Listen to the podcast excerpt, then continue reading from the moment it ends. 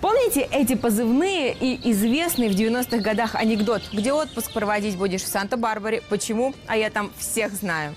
Город, имя которого стало нарицательным, да что уж там, родным для каждого россиянина. Целых 10 лет страна смотрела сериал «Санта-Барбара», искренне переживала за семейство Кэпполов, и, казалось, каждый из нас побывал в этом уютном городке, усыпанном арками. Сегодня «Стоп, где снято?» в Санта-Барбаре. Первую серию «Санта-Барбары» американцы увидели в 1984 году, россияне в 1992. Впрочем, от «Санта-Барбары» в популярнейшей мыльной опере разве что только заставка.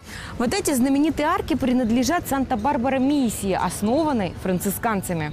Сам сериал никогда тут не снимался, сделан он был в павильонах Лос-Анджелеса. Всего серии 2137, но в России показали 2040 эпизодов. Так что чем закончился сериал, россияне так и не узнали. Как они все узнали в маленьком Мейсоне юного Леонардо Ди Каприо. Да-да, и он тоже снимался в Санта-Барбаре. В этом уютном городке, построенном в испанском колониальном стиле, живет порядка 100 тысяч человек. А благодаря мягкому климату его и правда любят богатые и знаменитые.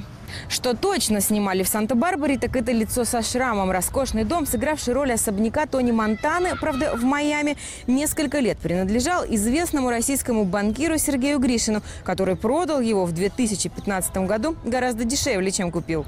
Кстати, фамилия Гришина замелькала в российских новостях вновь. Пишут, что он подал иск против бывшей невесты и помощницы. В общем, так и хочется сказать. Санта-Барбара какая-то.